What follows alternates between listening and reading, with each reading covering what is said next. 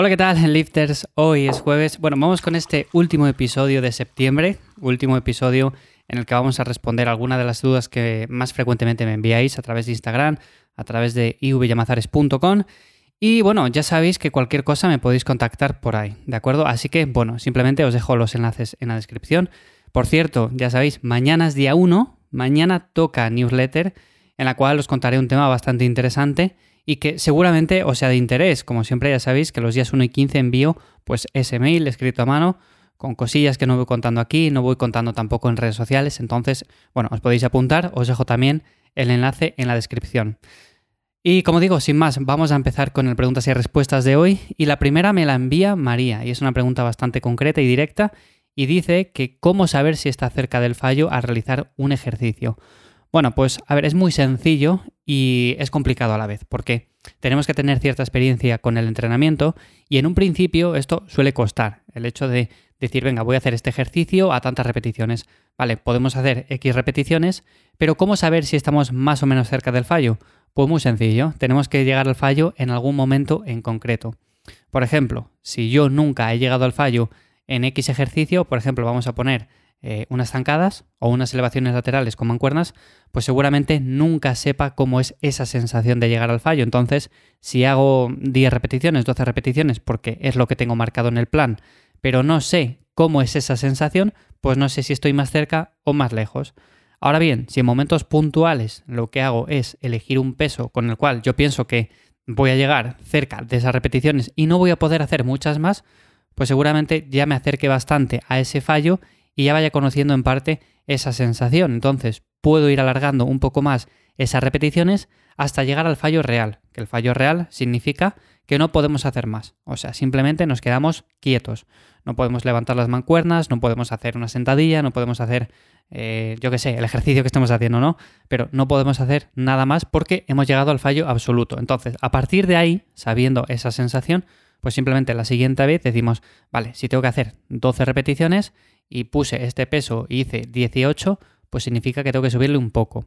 Así lo vamos tanteando, ¿no? Vamos tanteando a lo largo de las semanas hasta que más o menos controlemos el peso que tenemos que utilizar. Y por supuesto, cuando le tengamos más o menos medido, vamos a saber si estamos cerca del fallo o no. Vamos a estar fijo, porque ya sabemos el peso que tenemos que utilizar. Pero además es que la sensación va a acompañar, porque como ya hemos estado en él, ya hemos sabido lo que se siente al llegar, pues esa fatiga que se va acumulando repetición tras repetición, pues nos va a estar indicando que estamos más o menos lejos. Así que bueno, así sería, explicado de manera muy simple, pero al final es cuestión de práctica, María. Fran me dice, bueno, a ver, antes de nada, deciros que estas preguntas las estoy escogiendo y seguramente algunas, algunos de los que me estáis escuchando y digáis, pero si esta pregunta se la mandé hace un mes. Bueno, voy un poco atrasado con el tema de las preguntas, así que tampoco os extrañe. ¿eh? Bueno, como digo, Fran me dice, buenas, en general se habla mucho de contar calorías y macros, de cómo contarlas y de cantidades a tomar. Todo está muy bien, pero yo creo que eso se queda un poco cojo si no llevamos un seguimiento del peso corporal. Efectivamente, Fran, así es. Mi pregunta es la siguiente, ya que el peso corporal cambia mucho durante los días, o al menos eso observo conmigo y con mi novia, ¿cómo podemos hacer un seguimiento realista del peso? ¿A qué hora es mejor pesarse? Y por último, ¿cómo de fiables son las básculas de las farmacias? Pues a ver, son varias preguntas en una y en primer lugar, sí, tienes razón. Realmente tenemos que hacer un seguimiento del peso corporal para saber si estamos consumiendo las calorías que tocan o no. El peso corporal yo recomiendo siempre pesarnos el mismo día, a la misma hora más o menos, y lo podemos hacer con la báscula que tengamos en casa. No hace falta ir a la farmacia. ¿Por qué? Porque si siempre nos pesamos en la misma báscula, esté mal o esté bien, siempre va a trabajar con la misma referencia. O sea, por ejemplo, imaginémonos que la báscula que tengo yo en casa pesa 100 gramos de más, ¿no? Por así decirlo. Da igual, porque como cada semana pesa 100 gramos de más también, pues voy a tener esa misma referencia, entonces no habría mayor problema. Las básculas de las farmacias, pues sí, deberían de ser bastante fiables, pero las que podemos comprar en cualquier tienda, en Mediamar por ejemplo, seguramente también sean casi casi igual de fiables, así que tampoco es cuestión de ir a la farmacia cada semana. Y luego, en cuanto a qué hora es mejor pesarse, pues sinceramente esto es muy sencillo. Tenemos que pesarnos el mismo día cada semana y en las mismas condiciones. Y esto lo podemos hacer nada más que nos levantemos, a última hora del día o lo que sea. A última hora del día muchos diréis, ya, pero es que hemos consumido calorías a lo largo del día, entonces el peso pues ya no es muy fiable. Bueno, si llevamos un conteo de macros, un conteo de calorías, vamos a estar consumiendo más o menos las mismas calorías cada día O por lo menos ese día en concreto que estamos pesándonos seguramente sean más o menos las mismas. Así que da igual que nos pesemos a primera hora que a última hora del día. O sea, si siempre nos pesamos a última hora del día, la referencia va a ser la misma. Yo, por ejemplo, ahora mismo, actualmente lo que hago es pesarme al terminar de entrenar. Y termino de entrenar normalmente a media tarde.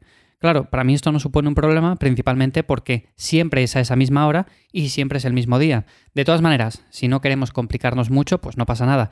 O sea, nada más levantarnos, nos pesamos en ayunas, por ejemplo, si es el viernes el viernes, si es el lunes el lunes, cuando sea, y ya estaría. De esta manera podemos tener un seguimiento bastante realista del peso, ya te digo, sin necesidad de ir a la farmacia, sin necesidad de utilizar cualquier eh, aparato para medirnos la grasa corporal de dudosa fiabilidad.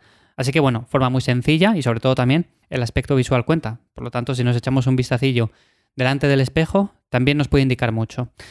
Alejandro me dice, comenzar volumen sin ir a tope con ello. ¿Es posible o mejor a otra cosa? No soy partidario de dietas estrictas ni las suelo llevar a cabo, pero me gustaría ganar volumen. ¿Qué alimentos recomiendas como complemento para crecer? ¿Es posible esto? Gracias y un saludo por septiembre. Bueno, por septiembre, estamos terminando septiembre, Alejandro, pero como digo, nada, al final estas preguntas están un poco atrasadas. Pero bueno, es también interesante. Lo dicho, eh, realmente a la hora de ganar volumen tenemos que tener en cuenta sobre todo el entrenamiento y generar un superávit calórico. El tema de las proteínas y las grasas la vamos a mantener, es muy sencillo, pero vamos a jugar con el tema de los carbohidratos. Y aquí me dices que qué alimentos recomiendo como complemento para crecer. Bueno, pues cualquier alimento, como es el arroz, la pasta, la patata, el boniato, la avena, diferentes legumbres. O sea, tenemos muchas posibilidades. Luego, en cuanto a la proteína, pues lo mismo. Si eres una persona vegana, pues tendrás que optar por fuentes veganas, pero si no, tienes un montón de variedad. El tema de la grasa, pues también. O sea, realmente no hay alimentos que sean obligatorios para ganar volumen, para crecer, pero sí que es cierto que llevando una dieta bastante variada, pues vamos a tener menos deficiencias de vitaminas, de minerales y de todo esto. Así que, a ver, lo que sí que te recomendaría es que me dices que comenzar volumen sin ir a tope con ello, no lo hagas. O sea, principalmente porque si unas semanas estás en superávit, otras semanas estás en normocalórica y no controlas muy bien las calorías que estás consumiendo, lo más probable es que te cueste un montón ganar volumen. Tenemos por lo menos que tener un esquema más o menos fijo, decir, venga, pues tengo que consumir tantos carbohidratos ciertos días a la semana y tengo que consumir esta cantidad los días de descanso. De esta manera sé que al cabo de 7 días voy a generar X superávit calórico y semana tras semana pues voy ganando 200 gramos, 100 gramos, 500 gramos. Eso sería quizás un poco demasiado, pero bueno, ya me entiendes. Al final tenemos que ir subiendo poco a poco y junto con una buena planificación del entrenamiento es como vamos a ganar masa muscular, que es un proceso bastante complicado, es mucho más difícil que no perder grasa. Así que bueno, ir a tope con ello sin un conteo calórico y demás es un poco complicado. Y en cuanto a alimentos, pues ya te digo, simplemente un poco de variedad, los que he comentado anteriormente. Esther me dice, ¿recomiendas alguna app para ponerte en forma en casa? Bueno, esta pregunta también es bastante directa y en general yo acerca de estas aplicaciones tengo una opinión muy formada y es que para personas que quieran simplemente hacer algo de actividad sin salir de casa, sin acudir a un gimnasio porque tienen poco tiempo, pues están bien. O sea, podemos movernos y podemos hacer diferentes rutinas que nos van a sentar genial. Pero cuando tenemos, por ejemplo, un objetivo más específico, si yo, por ejemplo, quiero perder grasa en concreto y quiero hacerlo en 16 semanas, pues seguramente una aplicación de estas no me ayude mucho. ¿Por qué? Porque no me está dando un plan específico para mí, o sea, cualquier persona que se descargue la aplicación va a hacer exactamente lo mismo y sobre todo tampoco me está dando unos macros, no me está dando unas cantidades de comida que tengo que consumir para ir perdiendo grasa poco a poco. Lo mismo si queremos ganar masa muscular o lo mismo si queremos rendir más en cualquier actividad que realicemos. Con lo cual, estas aplicaciones están bien simplemente para estar un poco más activos en el día a día, si queremos hacer algo de actividad física y no sabemos por dónde empezar, bueno, pues serían una buena opción, pero ya te digo, para algo más específico no las recomiendo. Así que nada, hasta aquí las preguntas del jueves, último día de septiembre, empezamos mañana con octubre y sin más nada, nos escuchamos de nuevo aquí el lunes. Como siempre os dejo los enlaces en la descripción a todo lo que voy comentando. Chao.